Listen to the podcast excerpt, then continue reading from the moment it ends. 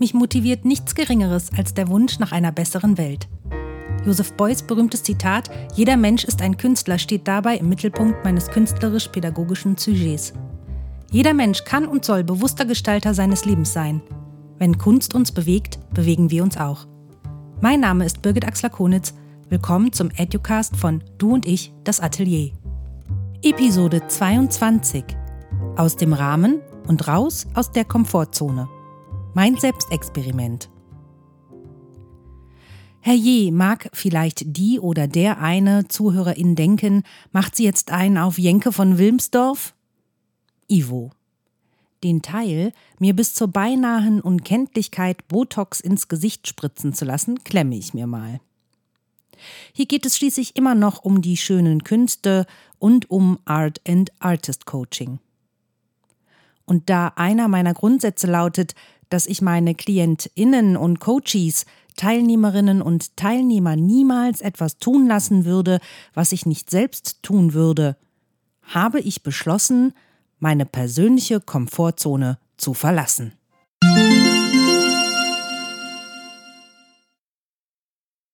Der populärwissenschaftliche Begriff Komfortzone beschreibt einen individuellen Bereich des privaten oder gesellschaftlichen Lebens, der durch Bequemlichkeit und Risikofreiheit geprägt ist. Komfortzone wird alltagssprachlich oft leicht abwertend gebraucht, das Verlassen dieser ist positiv konnotiert. Wer sich nur im gewohnten Rahmen bewegt und Veränderungen nicht zulässt, vielleicht sogar verhindert, entwickelt sich nicht weiter. Stattdessen machen wir es uns in einer Sackgasse gemütlich. Die Erkenntnis ist unbequem, aber wahr. Wer seine persönlichen Ziele erreichen möchte, muss regelmäßig seine Komfortzone verlassen. Die gute Nachricht? Der Schritt raus aus berechenbaren Routinen, bekannten Abläufen und eintöniger Lebensweise gelingt schon in kleinen Schritten, durch Mini-Veränderungen im Alltag. Fest steht, die Magie beginnt außerhalb der Komfortzone.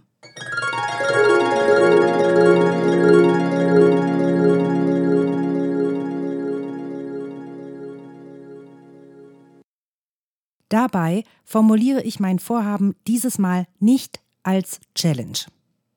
Das Wort Challenge beinhaltet für mich nämlich immer die Herausforderung im Sinne eines sportlichen Wettbewerbs und sei es gegen mich selbst. Das erfordert Kraft und klingt meines Erachtens per se anstrengend. Und zusätzliche Anstrengungen kann ich zumindest in der aktuellen pandemischen Situation überhaupt nicht gebrauchen. Da ist mir das Wort Selbstexperiment doch deutlich sympathischer, spricht es doch laut und deutlich meinen Forscherinnendrang an. Im Kern besteht ein Experiment daraus, etwas zu verändern und zu schauen, welche Auswirkungen es auf etwas anderes hat. Toll.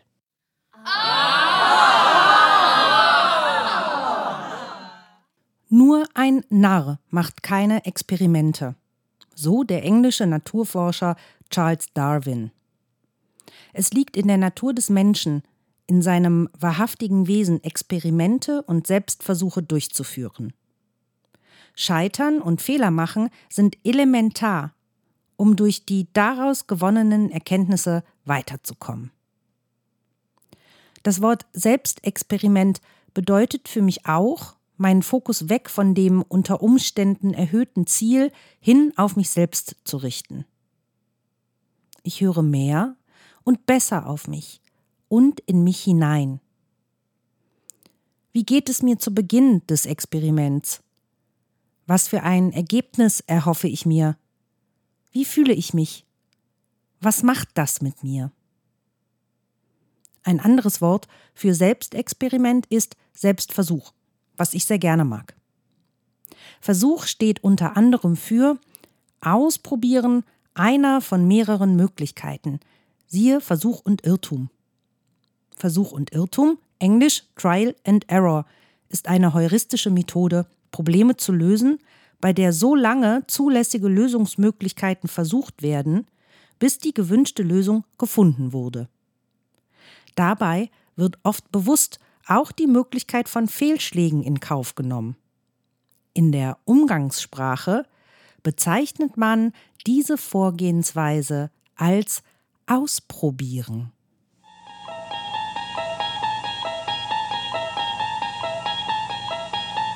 You unlock this door with the key of imagination.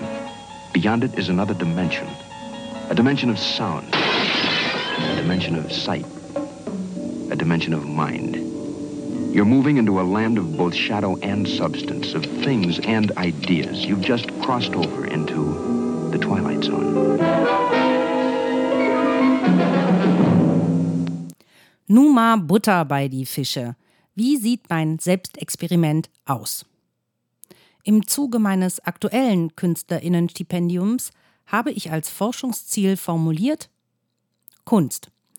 Ich möchte mein künstlerisches Spektrum bündeln und mein Sujet auf interdisziplinäre Arbeit in den Bereichen Medien, Konzept und Performancekunst hin erproben. Beispielsweise Tanztheater, Klang, Licht, Verknüpfen. Mit Klang habe ich bereits im Kleinen begonnen, ist es mir als Sängerin ja auch nicht fremd. Schau dir die ersten Schritte gerne einfach auf meinem Instagram-Account an. Nächstes für mich größeres Selbstexperiment Tanztheater.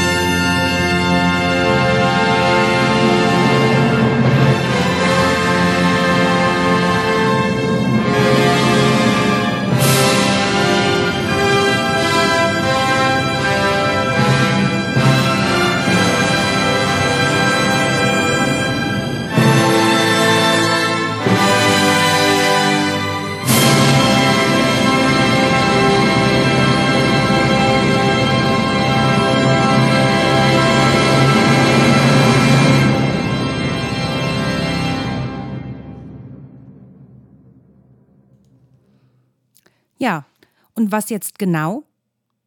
Ich habe mich für das Tanztheaterprojekt Kachelliebe meiner hochgeschätzten Kollegin Nathalie Hollweg angemeldet. Nathalie kenne ich nun schon seit mittlerweile vier Jahren. Du kennst sie bereits aus Episode 13, die schönen Künste, darstellende Kunst, tanzt, tanzt, sonst sind wir verloren, in der sie uns einen Einblick gegeben hat, was Tanzen für sie bedeutet. Natalie ist Tanz- und Theaterpädagogin, eine, wie ich finde, wundervolle Tänzerin, aber auch Theaterwissenschaftlerin und arbeitet entsprechend in interdisziplinären Kontexten. Aktuell erprobt sie Methoden und Konzepte der darstellenden Künste in digitalen Medien. Als Kachel bezeichnet man die kleinen Fenster der einzelnen angezeigten Videokonferenzteilnehmerinnen auf Plattformen und Tools wie Zoom, Big Blue Button, Jitsi etc. Mit Kachelliebe gibt Nathalie die Möglichkeit der eintretenden Zoom-Fatigue mit Aktion, nämlich Bewegung, zu trotzen. Zoom-Fatigue bezeichnet die Müdigkeit und Erschöpfung von Menschen, die durch die Teilnahme an Videokonferenzen ausgelöst wird. Kommt dir bekannt vor? In der Gruppe suchen wir gemeinsam nach positiven Lesarten der Kachelsituation, um sie innerhalb und außerhalb des digitalen Raums durch neue Möglichkeiten und Perspektiven positiv zu überschreiben. Und uns kreativ und mit viel Spaß, jede Person so wie sie kann, zu bewegen. Denn, wie du ja weißt, wenn Kunst uns bewegt, bewegen wir uns auch. Viermal treffen wir uns nun im digitalen Raum, um gemeinsam tänzerische Bewegungen zu erforschen.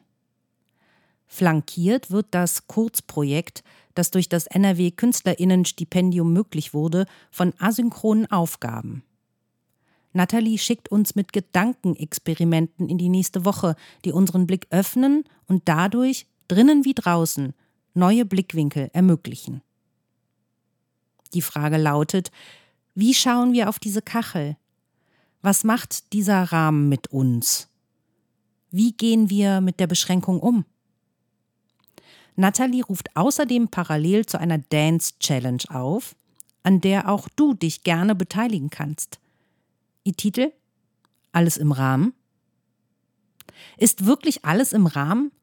Oder können wir uns auch aus dem Rahmen herausbewegen, heraustreten oder anstatt in dem Rahmen mit dem Rahmen tanzen, durch ihn hindurch und über seine Grenzen hinaus?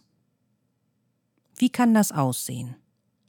Erstens, setze dich selbst in Szene. Stelle dich vor einen neutralen, möglichst weißen Hintergrund und mache ein Selfie-Video von dir. 30 Sekunden reichen. Zweitens, nimm dir einen Rahmen und filme, wie du ihn von oben, unten, links oder rechts aus dem Nichts erscheinen lässt. Drittens, setze dich, deinen Lieblingsgegenstand oder Ort in Szene und fotografiere diesen mit deinem Rahmen. Es gibt drei Möglichkeiten bei der Challenge mitzumachen und deine Beiträge einzureichen. Über Instagram an @nathaliedutanzt oder alles im Rahmen 21 oder per E-Mail an natalie.hollweg@gmail.com. Einsendeschluss ist der 15. Juni 2021. Die kreativsten Einsendungen werden veröffentlicht und für den Abschlussfilm genutzt. Das war zu schnell? Zu viel Information in zu kurzer Zeit? Kein Problem. Du findest alle Infos und entsprechenden Links in der Episodenbeschreibung. Oder du hörst dir die Episode einfach nochmal an. In die Episodenbeschreibung setze ich auch nochmal den Link zu meinem Instagram-Account. Dort werde ich den Verlauf meines Selbstexperiments dokumentieren.